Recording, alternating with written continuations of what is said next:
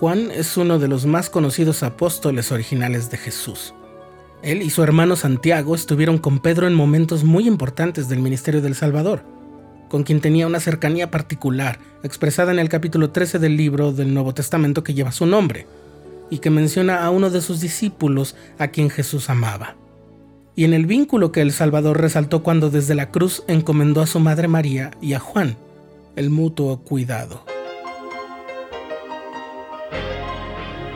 Estás escuchando el programa diario, presentado por el canal de los santos de la Iglesia de Jesucristo de los Santos de los Últimos Días.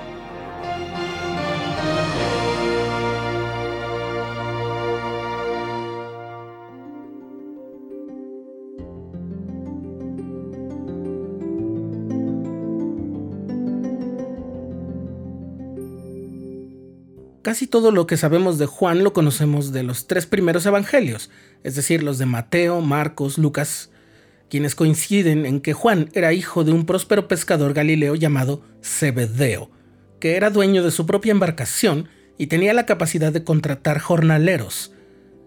Juan y su hermano Santiago también tenían lazos con los hermanos Pedro y Andrés, y cuando fueron llamados por Jesús para seguirlo, los cuatro dejaron atrás su negocio de la pesca.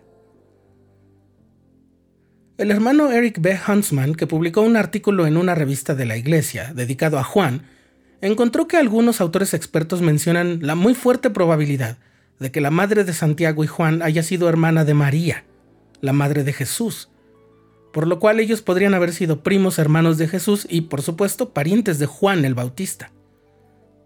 Al poco tiempo de haber sido llamado por Jesús, Juan fue testigo de muchos de los primeros milagros efectuados por el Señor, y también pudo estar presente cuando el Salvador brindaba sus enseñanzas más memorables, como el Sermón del Monte.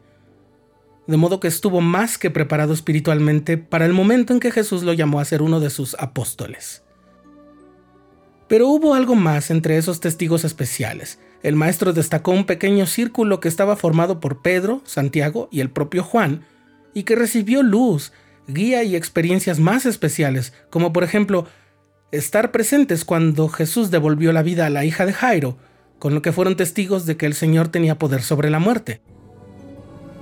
También estuvieron con Jesús en el monte de la transfiguración, donde lo vieron ser transfigurado por el poder de Dios, tal como sabían que había pasado con Moisés, y donde escucharon la voz del Padre testificar que Jesús era su Hijo amado.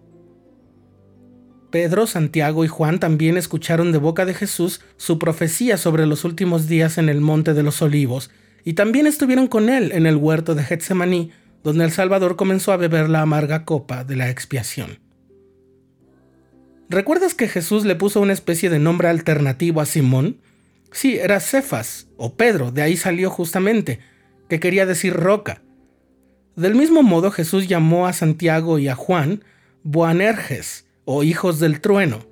Quizás se haya referido a su carácter impulsivo porque una vez ellos, Santiago y Juan, le preguntaron a Jesús si debían hacer que descendiera fuego sobre una aldea de samaritanos que los habían rechazado. Esto está en el capítulo 9 de Lucas. Pero también es probable que ese apelativo hablara de su poder como testigos de Cristo, particularmente después de su resurrección. En el libro de los Hechos de los Apóstoles leemos que Juan estaba con Pedro cuando éste sanó a un cojo en el templo, y juntos predicaron audazmente ante los líderes judíos de Jerusalén. También viajaron a Samaria para confirmar a los conversos que Felipe había bautizado. Juan es el autor, o al menos el autor mayoritario, del libro que conocemos como el Evangelio según Juan, al cual el profeta José Smith tituló El testimonio de Juan en su revisión de la Biblia ese que comienza con aquel testimonio de que el Salvador existía en la vida premortal, con estas palabras. En el principio era el verbo, y el verbo estaba con Dios, y el verbo era Dios. Este estaba en el principio con Dios. Todas las cosas por medio de Él fueron hechas, y sin Él nada de lo que ha sido fue hecho. En Él estaba la vida, y la vida era la luz de los hombres. Además, Juan también es el autor de tres epístolas a las ramas de la Iglesia y del Apocalipsis, que es un libro que contiene una revelación muy completa del plan de salvación que recibió mientras estaba encarcelado en la isla de Patmos, y que está escrita en un modo simbólico y poético para poder abarcar todo su contenido, y del que ya hemos hablado en un episodio del programa diario. Y es en los escritos de Juan donde más se manifiesta como un poderoso testigo de la divinidad de su maestro y amigo, Jesucristo, de quien además recibió la promesa de permanecer en la tierra como siervo ministrante hasta el momento de la segunda venida del Señor. Este dato fue confirmado por la revelación moderna que podemos leer en la sección 7 de Doctrina y Convenios. Juan estuvo con Pedro y Santiago como seres celestiales cuando confirieron el sacerdocio de Melquisedec a José Smith y a Oliver Cowdery, después de que el otro Juan, el Bautista, les confiriera el sacerdocio de Aarón en mayo de 1829. Juan es sin duda un siervo y testigo del Salvador de una gran trascendencia. Su testimonio de Jesucristo como Hijo de Dios ha atravesado las edades del mundo, pero ha sido confirmado también por la revelación en los últimos días.